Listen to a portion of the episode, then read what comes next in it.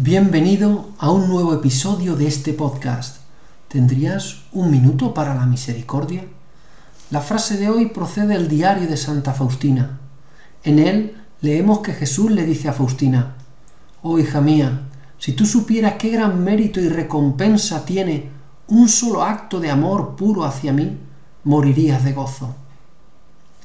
Hoy escuchamos unas palabras de consuelo, especialmente cuando te cuesta amar a Jesús en los demás, cuando te resulta difícil cumplir el mandamiento del amor, porque te encuentras a personas con un carácter difícil o simplemente ellas te consideran su enemigo.